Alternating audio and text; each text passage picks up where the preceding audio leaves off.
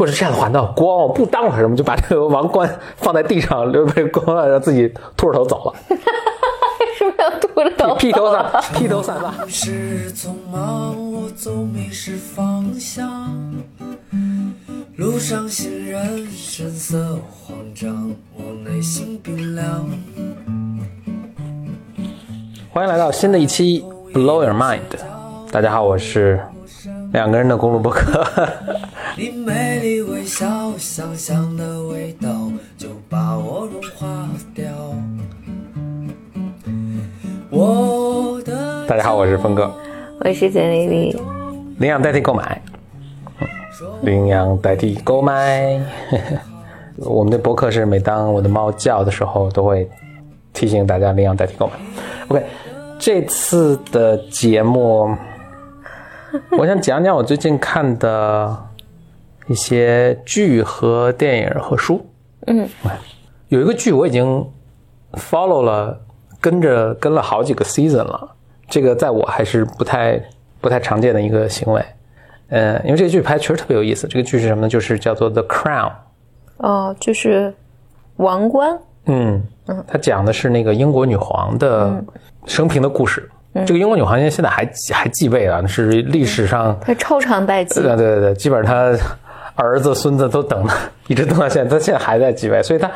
她继位的时候呢，是在就很很对特别特别长以前了。她的那个加冕典礼是第一次 BBC 直播的那个什么，嗯，然后一直到现在，已经到第三个 season 了。第三个 season 的时候，她已经她已经步入中年。回到咱们这个时代的话，大概就是应该六六七十年代吧。作为一个参照物啊，就是大家知道查尔斯王子，嗯。嗯，这个是我们其实都还比较熟悉的一个人物了，或者你更熟悉的可能是他的老婆戴安娜王妃，嗯，然后还不幸去世那么一个人物。这时候查尔斯王子在这里面是一个大学生的一个年龄，嗯，OK，作为一个参照系啊，里面有两集是呃底下有一些剧透，呃，但是因为这个剧其实是一个基本按照史实拍的这么一个东西，所以其实剧不剧不剧透我觉得不是最重要的，关键是他的这个呃他的表演啊，里面台词都简直太棒了，然后他的当时这种时代的那个穿着和这种复原，就就特别棒的一个剧了，非常推荐大家看。其中有两集是我印象特别深，一集呢就是她的老公，呃叫菲利普王子，嗯，当时正好美国应该在六九年末，美国的这些航天员登月成功了。嗯嗯，就她老公呢，就当时全世界都直播目睹了这个惊人的人类惊人的壮举啊，她老公就陷入了深深的中年危机之中，觉得自己我在干啥？然后人家都做这么伟大的事情，包括还跟他的那个牧师，呃，争执，就说你们这牧师都是太渺小，老是。呃，这个文人骚客这种无病呻吟，就我就没有兴趣跟你们讨论这些特别形而上虚的东西。你看人了不起的人，都在干这么了不起的事情。结果接下来呢，就有这么一个机会，就是这些美国的宇航员有一个环游世界的一个 tour，就跑到英国了。那他们作为皇室，其实就有一个接待的一个工作。他特别的激动，因为他其实内心特别崇拜和羡慕这些年轻人。他说：“我能不能就？”呃，单独跟他们聊个十五分钟，就他们就给他做了个例外，就让他单独跟这个三三位年轻的宇航员去聊。他还准备了好多问题啊，什么就是，就一聊之下，他无比的失望。他发现这些年轻人其实特别平常，嗯甚至可以说平庸。嗯，呃，当然，我觉得其实可以理解，人家其实是小年轻对，啊、人家就是被 train 的特别。就他操作这些，就他以前可能都是飞行员什么，就是被 train 的，他或者至少是他这个这个剧里面这么表现出来的，人家这可能本人人家还是挺深刻的。你像那个 Armstrong 说那个这是人类一小步，呃不是这个我个人一小步，人类一大步，这应该还是说的还很有水平的话，那可能事先准备好的。嗯，但他特别特别失望，结果他就回过来反思了很长时间，然后去跟他的牧师聊，后来觉得还是这种。就这些牧师探讨的这些东西，并不是毫无意义的，是其实是特别深深刻的。等于他跟这些宇航员的这些相见，反而挽从他把他从他的中年危机中挽救出来了。嗯嗯，这是一个我印象特别深的一个一个情情节？好像我因为我我这个剧只看了前面一点点，我看的时候就是那个女王还很年轻，嗯刚刚和菲利普王子结婚，嗯，然后感觉就菲利普王子给我的印象就是年轻的特不靠谱，是吗？嗯，当时有什么情节？我也忘记了，我觉得他好像没有什么每天出去玩儿什么的，反而就是女王，因为她要接替王位，嗯感觉女王忧心忡忡，就每天在处理各种大小事务，嗯呃，学习如何应对啊，等等等等。菲利普王子好像说出去玩儿就出去玩儿了，就是对，这这这是因为这个和我在嗯，比如说十年前我看社交媒体上的时候，因为还是有很多菲利普王子和女王特别相爱的一一些嗯信息，然后你觉得，哎，俩人都这么大年纪了，就是也伴随了一生嘛，嗯我总觉得这个男性好像在女王的背后也特别伟大的这种感觉，嗯。所以这个是我在看女，就是这个皇冠第一季，我看了很少啊，就嗯我没看下去，然后我我咱咱俩这个顺顺便跟大家 Bimers 聊一下，然后我跟简历里很很少有，除了《终结者》一二这个两部片儿我们一起看完了啊，之后很几乎没有任何片儿我们能找到一个共同点，嗯然后，所以这这是我在那个他第一季看我很少几集里面一个留下特别深刻的印象。我当时想，哎呀，就是让我感觉女王在一个特别严肃的一个环境这个严肃受很大压抑的一个对对对，环境是这样，被吹。嗯然后与之相对的，就是菲利普王子好像出去花天酒地什么的。嗯嗯就英文里有一个成语叫 "Don't meet your heroes"，不要见你的英雄，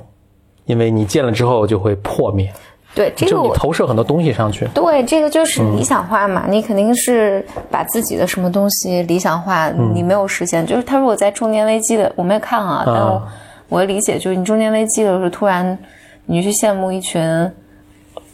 其他什么人的生活，你多半就其实对自己的生活很不满了。嗯 OK，所以还还有一个是也是，嗯、我印象特别深的，就是查尔斯王子的这个段落，他的他的故事。我我其实建议大家去看的时候，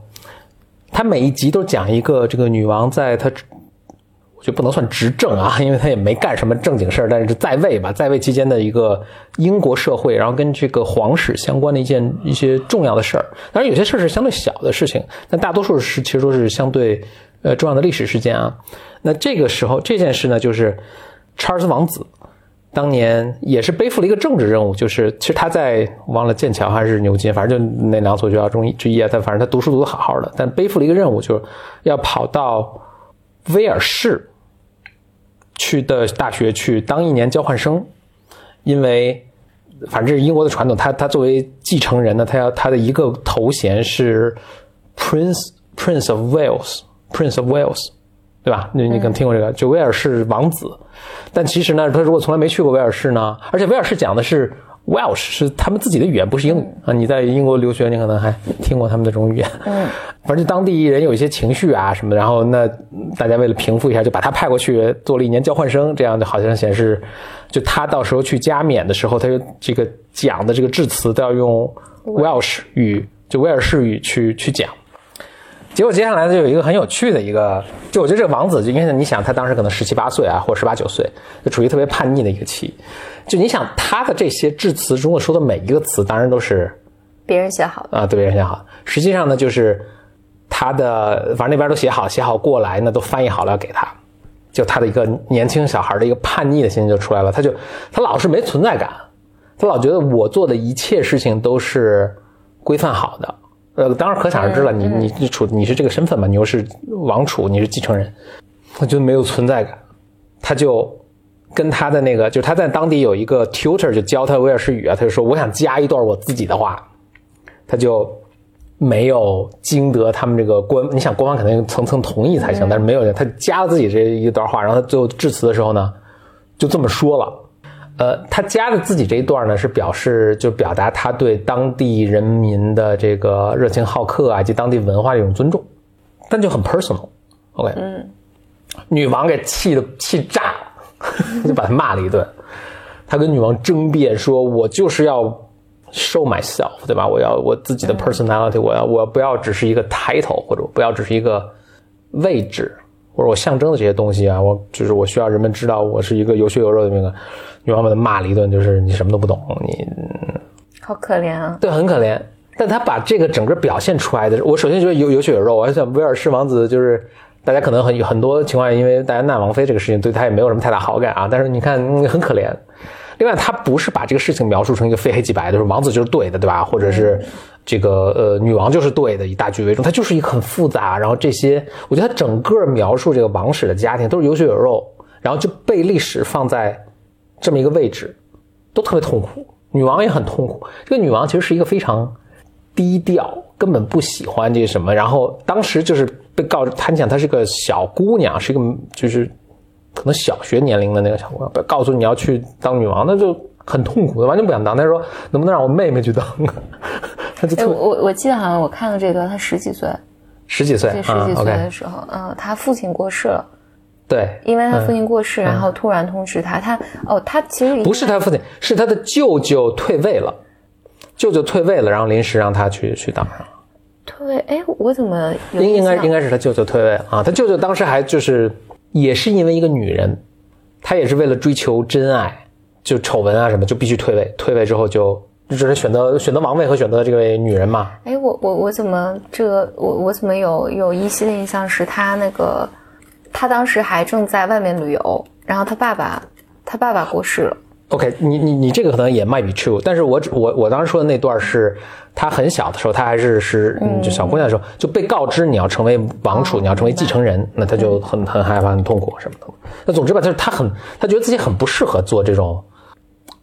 在在这个位置上，但是就被推到这个位置，就是他们那个那个管家就把他训了一顿，说你以为你谁？你以为你你想你想你你在这里面根本就没有自我，没有你自己，嗯所以所以我觉得他当时就是要告诉查尔斯王子，就是说。你 你休想有你自己，你你自己的状，但但也埋下一个伏笔，所以你看查尔斯王子最后他做出这个人生的选择是就很有趣的，他这一路在反抗。对嗯，这使我想起那个就我很喜欢的，呃，日本演的日本拍的《天鹅湖》那个动画片儿里面有个很小的细节。呃，首先咱们很多听众可能没看过，看过的也不见得记得这很小的细节，但这个给我印象特别深。天鹅湖的故事大家都知道，不是王子救天鹅，就这个天鹅变成天鹅跑了，不是王子救天鹅，天鹅变成少女，让少女跟王子相爱了，然后少女变天鹅跑了，然后王子还错选了魔鬼的女儿还是妹妹当了当了这个当了未婚妻。那王子一当时有一个有一个有一个场景，就是他们在一个大舞会上，然后王子就宣布说：“我这是这是我的未婚妻。”他以为这是天鹅美少女呢，结果是魔鬼美少女。结果魔鬼哈哈大笑，就以为得逞得计谋得得以这这成功了嘛。这王子就怒了，就说：“啊，我要跟你们魔鬼拼了！我要去救回我这个白天鹅美少女。”这个魔鬼说：“您有种来啊！”魔鬼就这个施了魔法，就带着白天鹅美少女就回自己的城堡里去了。王子就要冲出去，骑着马就要去跟这个魔鬼死拼。王子的母亲那也是皇后啊，出来说说洛克菲尔德，你要去哪儿什么的。王子说：“母亲，让我去吧，我要去救回我的这个什么未婚妻。”然后，嗯，那个母亲说：“你现在就因为他也是也这个舞会也是他的成人典礼嘛，就说你现在已经是国王了，你不能自己在想干什么就干什么，你要以国家为重什么的。”王子说：“如果是这样的话，那国王我不当了，什么就把这个王冠放在地上，就被国王让自己秃着头走了。”为什么要秃着头？披头散披头散发，披头瞬间变成秃顶中国中年男人，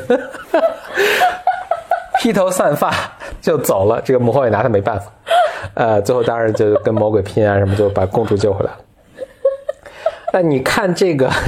这另一同同志请严肃一些，就你看他就是非常。就回到 The Crown 这个这个剧里，就非常有血有肉的真实的人啊，他们的这种 struggle 啊什么，就就非常有趣啊，就是写的这个剧做的非常好。，OK，这是 The Crown。下一个我最近看的一个剧，呃，一个电影叫做《福特死磕法拉利》，叫 Ford vs Ferrari。呃，是讲哎，这 Brad 呃呃不是那个 Damon 呃叫什么 Matt Damon Matt Damon 演的。也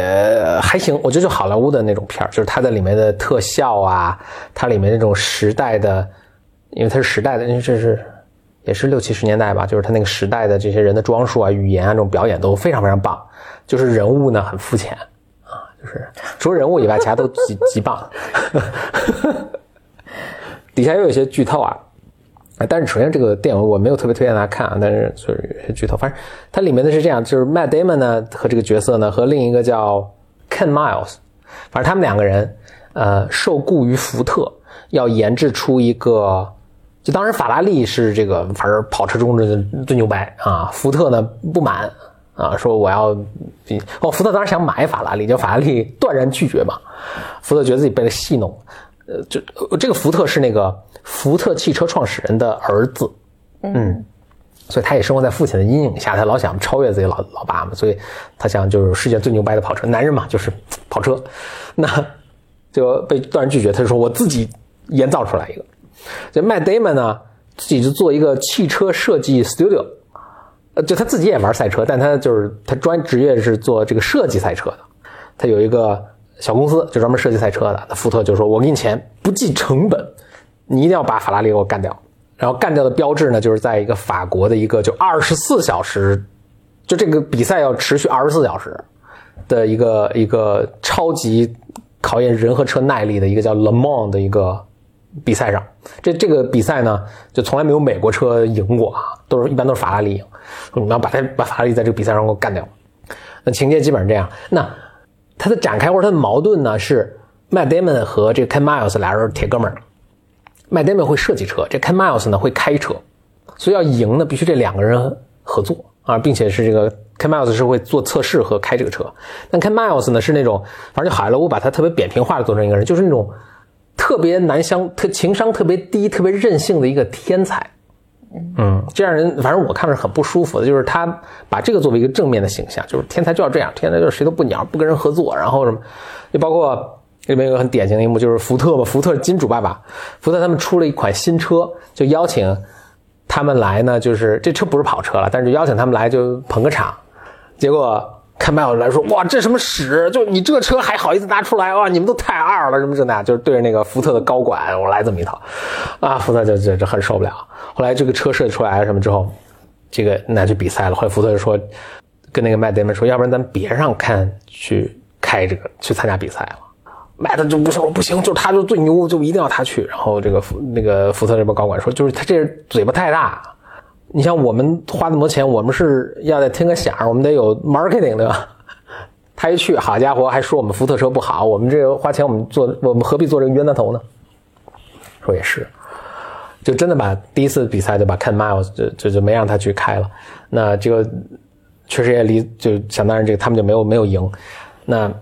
第二次呢，Matt Damon 就跑去，这福特就是就是哇，你们这帮团队不行，我要撤资了。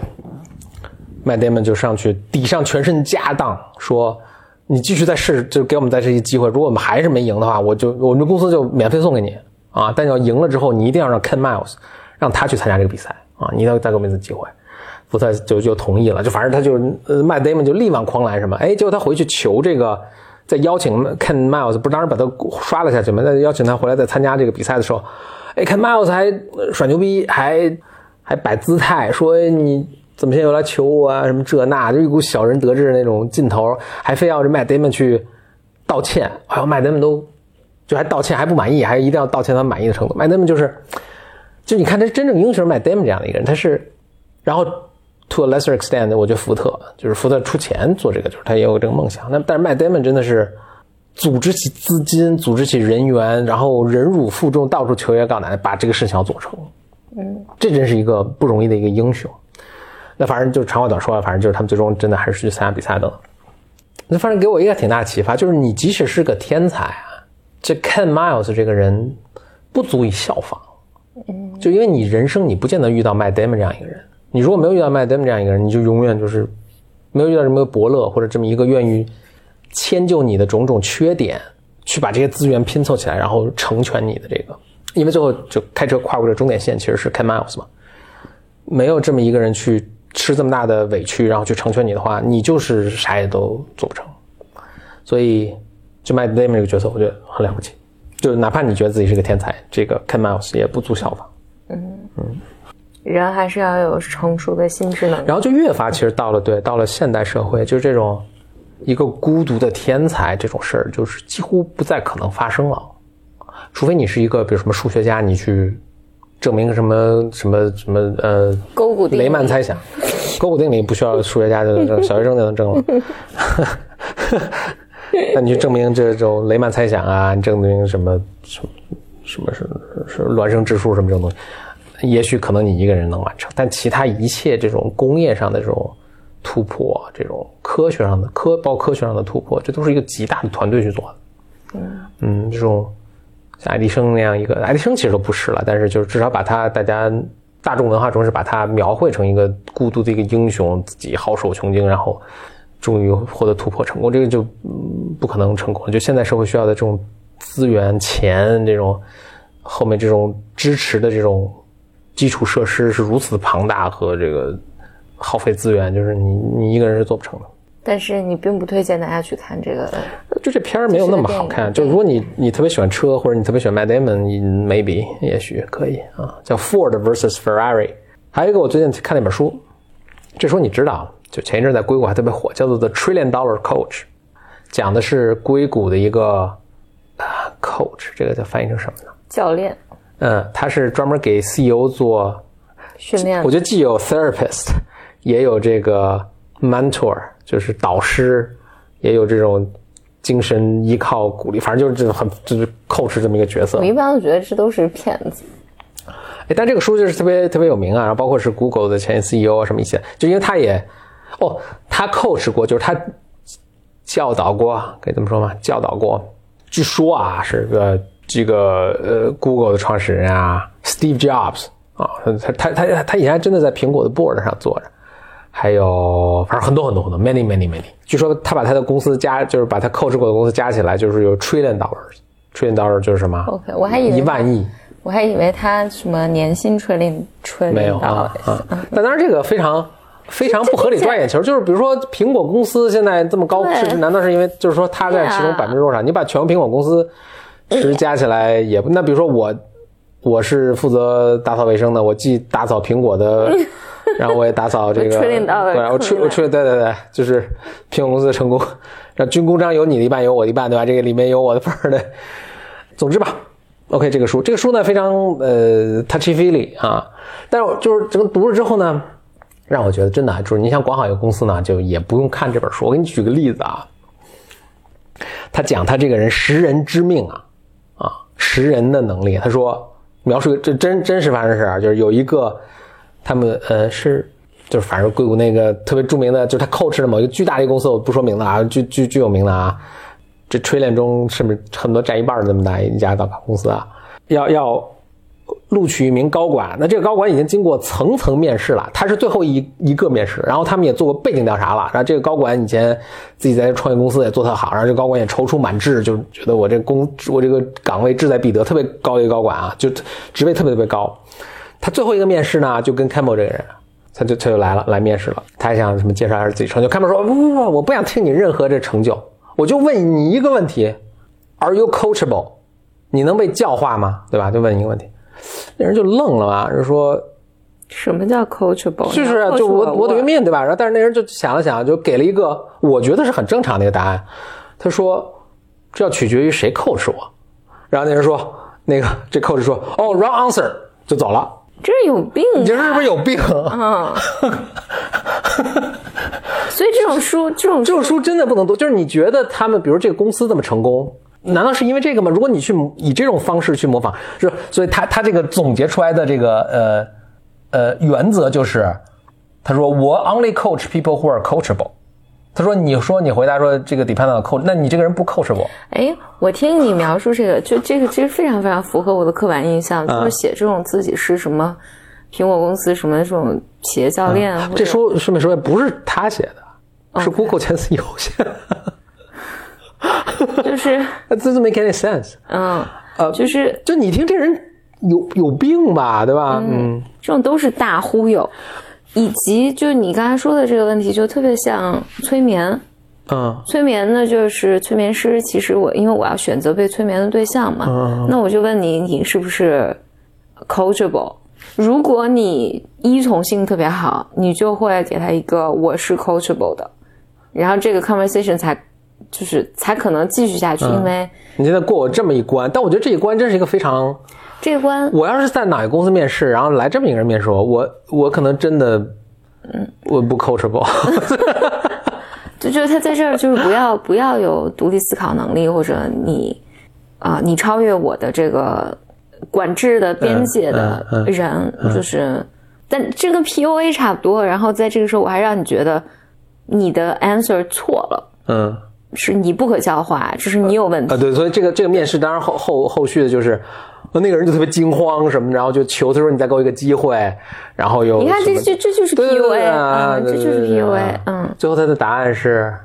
反正我忘了什么，反正他就他又扔了一个什么答，然后那个人就什么就灵机一动，怎么一回答，然后获得满意，然后就就你看，你看这个非常对你你你看你你这个你你这个就被他调教成为你比他低一等，而且你要努力的去迎合他。就是你看这些书，想去获得，比如说我管理经验，或者我，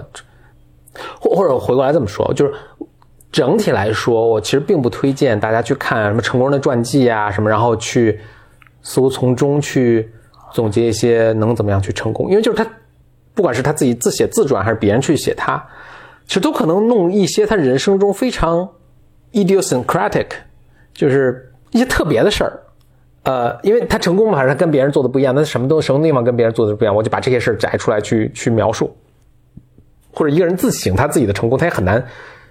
你这也没没有没法做控制组什么来表表对吧？但那他说什么就是什么，就他摘出这些东西跟他成功有一定关系吗？可能完全没有任何关系。嗯，就是就是这个这家大公司，这家 trillion dollar 公司，它的成功是因为他们面试的时候会蹦上来问一个你，说你是不是 coachable？我 I I just don't think so。嗯，Yeah，所以就是看这种书呢，大家都是 take it with a big grain of salt，就是一定要打个折扣啊，一定要就自己独立思考一下，说这是不是是不是真的有关系？你你今天推荐了一个剧，呃一个电影呃，非常推荐大家值得去看。然后 Ford vs Ferrari 是，呃，反正有空就看看呗。还有一个《Trillion Dollar Coach》这本书，我我其实我不反对大家去翻一翻这本书，但是我觉得并不是以一个我一定要从中学具体的怎么去管理的这个或者 grow 一个公司的一个经验的角度，而是就是说 OK，我了解一下大概这种。管理的，我我跟你说，凡是 MBA 这种写出来的书啊，还是就是什么基业长青啊，从优秀到卓越啊这种书，大家我觉得都可以翻一翻，就是这 MBA 必看，你可以翻一翻，你你就可以了解一下这些书都是多么的扯，啊，都是些什么呃 什么风什么路数什么风格，然后你你这个培养出一些抵抗力什么的。我我在读我我在读 MBA 的时候，有一次印度一家极大的公司，大概类似什么 Infosys 这种规模的一个公司的 CEO 来这儿跟我们就聊聊天儿我们大家跟他聊，就说他大概就说到他他很爱看书，他这个反正管理公司完了回家看看书，然后大家问，哎，那你是不是你看什么管理管理管理方面的书吗？他说我从来不看那个，他说我看数学书，说。他本来就是工程师嘛，像印度这个高管很多都是工程师出身。他说我从来不看管理书，我只看数学书，看数学和物理的书。我觉得看一些小说可能还挺还还会有些帮好的好的名著啊。嗯，我我非常赞同你。如果你看不下小说的话，你你看看 The Crown 这种剧也很好。对对对对对，是的，就是很好的剧。哎、我觉得它就是文学艺术，它是能教给你很多很多好的东西。就最终能留下来都是这样。你看，你看有多少人还看牛顿的数学原理？没人看着吧？但莎士比亚的东西还是大家都爱看，嗯，对吧？哦，对了，我们 BYM 新年也开张了，嗯，我们迎来了我们第一个 sponsor sponsor，嗯、呃，是 Athlete Greens，这是你怎么描述这个东西呢？其实是一个保保健品嘛。嗯嗯，它的广告语是这么说：它有七十五种营养或者它是一个，反正它里面有维生素啊，这种微量元素啊什么等等。呃，它是一个粉状的一个产品，反正早上起来你冲一杯就能够喝。就是我我没有我一直在喝，我没有在在吃。后来发现，其实我们周围很多朋友，包括很多 Bimers 也在喝这个东西。嗯，呃，它它是新西兰的一个一个产品，一个产品。嗯，我意识到它有一个好处，是因为我之前就因为我，反正我每天早上有一个例行的公式，呃，就会去比如吃个维生素 B 啊，或者是吃一个维生素什么，就我们买之前买了一些药，反正也是保健品呗，嗯，对，但但保健品就是这种药片这种东西呢，就吃起来困难嘛。也不好吃，然后你这个过程也让你觉反得反正他他心态上，你觉得这是一个 是个药，是个药，对。嗯。然后我觉得这个 A G 呢，我觉得它一个对于我来讲有两大好处，一个好处就是因为它是一个喝的，嗯，嗯，味道也还挺好喝的，味道挺好喝的。就是我我初一喝的时候是觉得有点奇怪，但是我喝两次之后，我觉得还挺我觉得清香可口。对。对对，我还挺喜欢喝的。然后第二就是它可以用凉水冲，嗯，我觉得这个真的是极大的解放了我的。就省事儿很多，对对对。嗯拿瓶矿泉水就就可以了。所以，所以我现在是每天早上就是冲一杯，我最早听说这个是就是一个嗯美国一个畅销书作家，叫 Tim Ferriss，他这个人其实非常有名，他有名在于他写那个什么的 Four Hour Work Week，就是你一周工作四天，四个小时就可以了，不是四天。然后他特别著名的是，他经常在就找各种。不管节省时间啊，或者增强体质啊，或者什么增强免疫力、增好提高睡眠，他就是拿自己当小白鼠，用各种这样的呃服务啊、产品在自己身上试，然后哪个东西好呢，他就就推荐给大家。然后他就特别我我很早以前就听就看过 Tim Ferriss 在他自己的这个节目里推荐这个叫 Athletic Green 啊，所以大家如果想要了解这个更多，或者是怎么购买的话，其实是可以到你可以到简历的微博下面，简历的微博或者简历的公众账号。最近、嗯应该公众账号最近一篇文章是推荐了一个美剧，美剧的清单。就是二零应该是二零一九年最后一篇文章。对对对，嗯，然后里面我我们有一个那个小程序码，你从那个码里面购买，它能再送你，还有简历反正便宜，然，后还能能能送你二十二十包，好像是那个就除了他那个随主身装主对啊，就是他那个，反正就是便宜有福利吧。如果要买的话，因为我我那时候是在呃我在家赖床，就是跟我表妹在跟她聊，就是然后我就提到说我得起来写写篇广告，然后就说到这个品牌，他说她、对对对，他他就是说他一直想买，但因为他需要代购，就是我我才我才知道哦，原来这个牌子这么好，嗯，还是挺好的，反正我一直在喝了。然后尤其感谢它的是，它使得 BYM 能够开张，以及在二零一九年最后一礼拜开张了 是希望二零二零年我们节目有更多的对，sponsor。所以接下来获得欢迎更多的 sponsor 来找到我们 Your Mind。好，谢谢收听本期的节目，欢迎给我们来信，我们的邮箱是 bymclub at outlook